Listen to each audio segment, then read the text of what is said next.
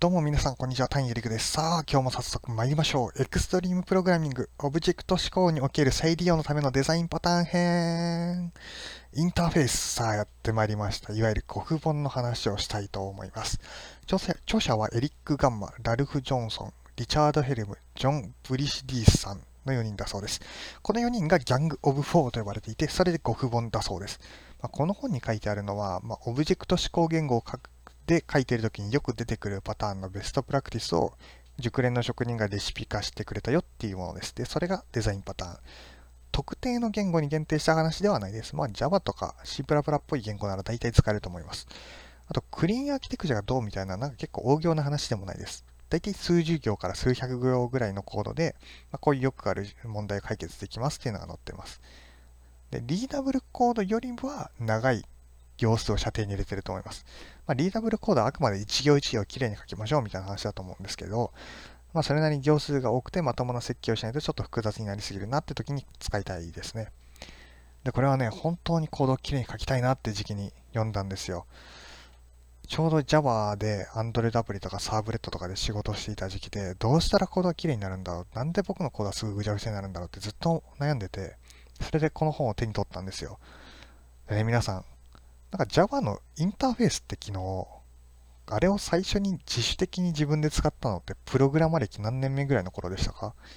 なんかインターフェースってなんか使い道が直感的には全くわからないですよね。それなりにコードをきれいに書いていって、こう、書いていこうみたいな意気込みがあったら、まあ継承とか自力で使うようになると思うんですよ。コードがまとまるから。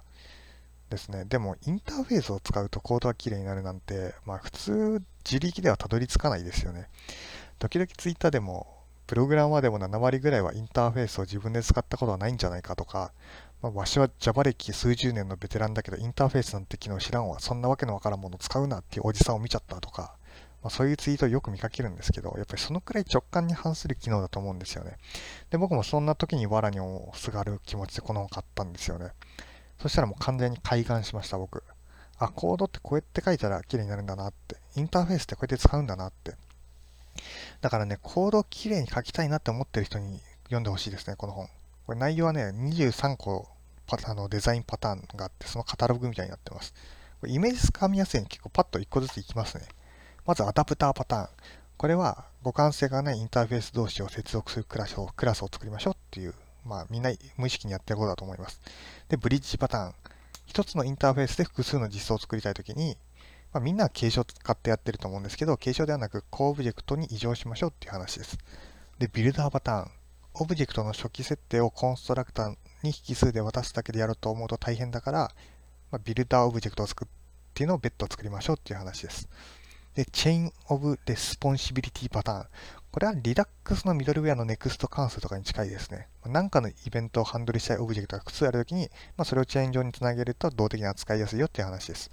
で、 Composite パターン。これは木構造の作り方ですね。フラクタルに木の一部も木のインターフェースを持っておくとなんか便利っていう話です。で、デコラレーター、デコレーターパターン。なんか装飾をしたいときにクラスの継承をすると、継承順序がどちらかると思うんですよ。例えば、なんかテキストビを画面に表示するとして、縦に長すぎたら、長くなりすぎたらスクロールバーを表示して、なんか枠に濃い黒の線を引きたいみたいなことを、まあ、クラス定義ではなくて動的にやりたいと。まあ、そうなったら、まあ、あの、デコレーターパターン使った方が綺麗になるよっていう話です。で、ファサードパターン。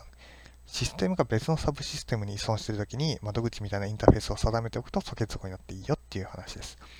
で、ファクトリーメソッドパタン。これコードの中で直接こう、クラスを入するんじゃなくて、インスタンス化するためのメソッドっていうのを外から渡してあげておくと、まあ、いいことが多いよっていう話です。で、関連してアブストラクトファクトリーパターン。これは、あの、同じテーマのファクトリーメソッドをひとまとめにしておくと、まあ、統一感出せますみたいな。まあ、例えば、クラシックな見た目とか、モダンな見た目とか、ガーリーな見た目とか、スポーティーな見た目とかを、ま、動的にすげ替えたいなら、 Factory Method をこうテーマごとに束ねて、束ねて下の処理に渡すといいですよっていう話です。で、 Flyweight パターン。これは、えー、パフォーマンスのための最適化のパターンで、文字オブジェクトみたいな、なんか似たようなオブジェクトがたくさん必要なときに、オブジェクトたちを一元管理して、こう、必要に応じて貸し出すようにすることで、全体のオブジェクト量を抑えるっていうパターンです。まあ、カーシェアリングみたいなもんだと思います。で、 Interpreter パターン。これ、あの、言語を解釈するための一連のパターンですね。で、 Iterator パターン。これ、繰り返しを扱うパターンで、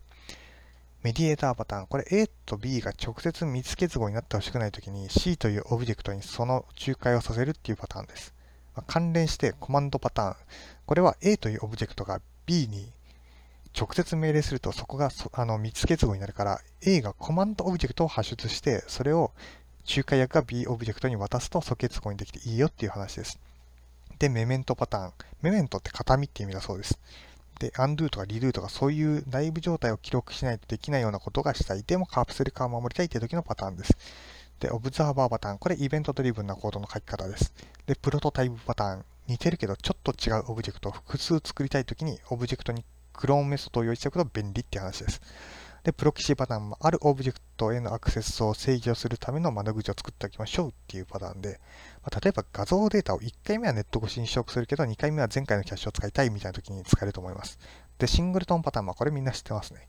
でステートパターン、これはあのメソッドが呼び出された時に、状態が A ならこれをするけど、B ならこれをするみたいなことをオブジェクト指向、オブジェクト指向っぽくやります。で、ストラテジーパターン、これは同じ処理だけど、なんか非効率で簡単に書けるアルゴリズムでとりあえず実装して、まあ、後で頑張って最適化しようみたいな時に使いたいパターンですね。あと、Web アプリとか作ってると結構あるんですけど、なんか普通の人は大体この処理でいいけど、中にはなんか数人おかしな使い方をしてる人がいて、なんか特別扱いしないといけないみたいな。例えば、フォロワー一覧画面とか、普通の人はせいぜい100人とかなのに、中には100万人もフォロワーがいるような人がいて、なんか適切なアルゴリズムが全然違うとか、そういう時に使えます。で、テンプレートメソッドパターン。これ穴埋め問題みたいな感じにしたいときに使えるパターンですね。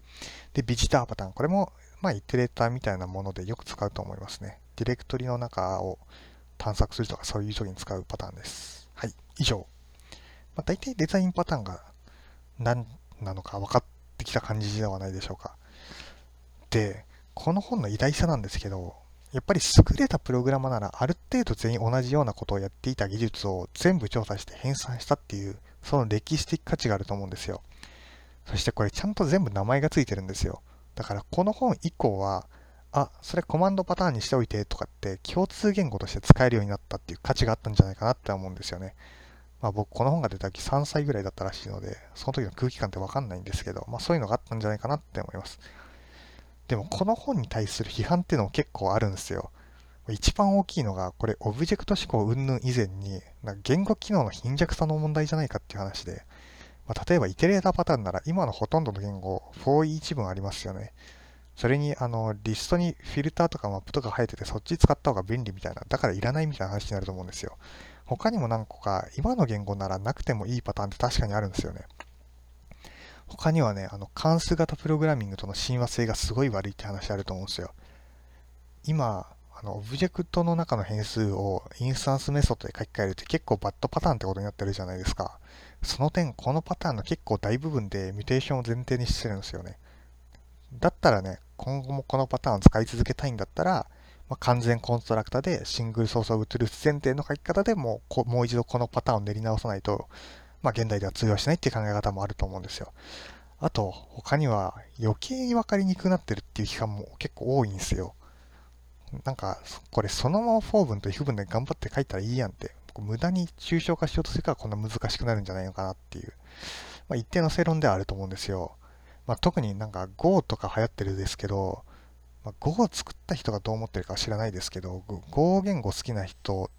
というかまあ Go でいいと思って書いてる人の書いたコードって結構そういう節があるありがちだと思うんですよね。なんかもう Go ってそういう文化圏なのかなって思うんですよ。